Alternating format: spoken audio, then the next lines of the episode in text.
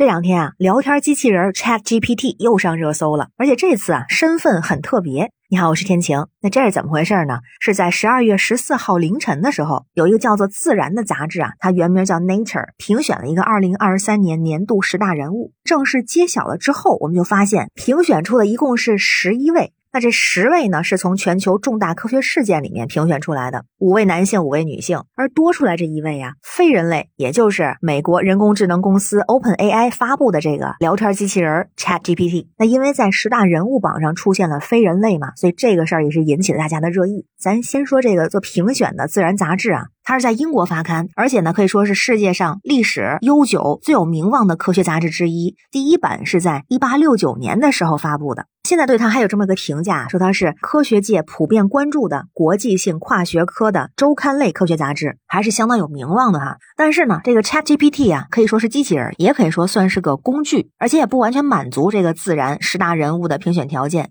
而且啊，这次上榜的这十大人物就真人，主要看那头衔，比方说印度空间组织月船三号的项目副主管、巴西环境部长、日本大阪大学发育生物学家，像美国国家点火装置首席设计师、物理学家等等。当然也包括这个美国人工智能公司 OpenAI 的首席科学家、人工智能先驱伊利亚苏斯克维，可以说都是各个领域的佼佼者和卓越贡献者。但是这个非人类上榜，这还头一回。咱们看看这个主办方是怎么解释的，就说把它破例纳入榜单，以承认生成式人工智能给科学发展和进步带来的巨大变化。主编也说到了，因为 ChatGPT 它占领了今年各种新闻头条，科学界乃至整个社会都切身感受到它的影响。于是啊，在网上也是热议不断。一种呢，就认为非人类上榜，AI 越来越强大，那人类更要提高警惕，当心未来某一天，我们是不是就要被 AI 取代？那不过看起来更多的呢，其实是包容的态度。这里面又分两种，一种啊已经把这个 Chat GPT 当成朋友了，因为在工作和生活中啊需要的时候，他就会来帮忙，而且还是一个性格外向的朋友。当然这么说还有一定的依据，因为这段时间流行有一个测试，不知道您有没有听说过啊？我身边有很多朋友做过这个测试啊，就是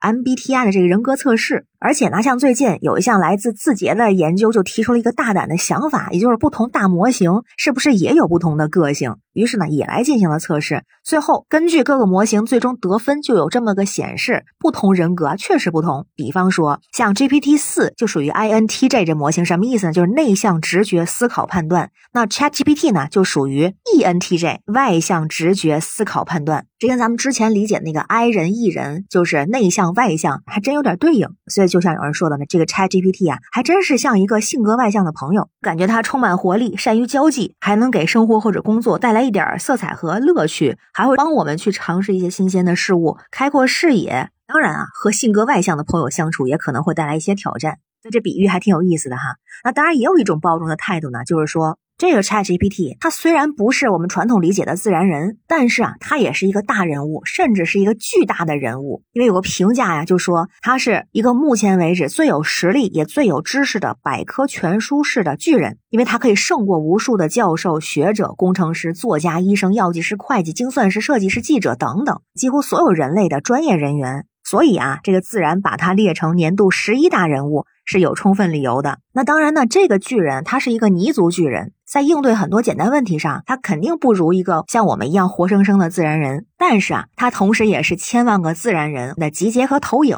是被人类创造和训练的。他有的时候啊，也会像墙头草两边倒，还会胡说八道。因为我们把他训练成什么样，他就会变成什么样。同时也觉得啊，其实这个也不必那么纠结，因为如果是在咱们中文里面，人物本身它也是指人和物。那既然人类创造和训练了 ChatGPT，也会让它更好的为人类服务，同时也会准备迎接对它的应用而给我们带来的未来的机会和挑战。当然，这只代表我个人的想法哈。关于新闻中的事儿，不知道您是怎么看？欢迎在评论区留言，咱们一块儿聊。我是天晴，这里是雨过天晴，欢迎关注主播天晴。感谢您的订阅、点赞、留言和分享，感谢月票支持，也欢迎加入天晴的听友群，绿色软件汉语拼音天晴下划线零二幺四，让我们一起加油，为明天加油。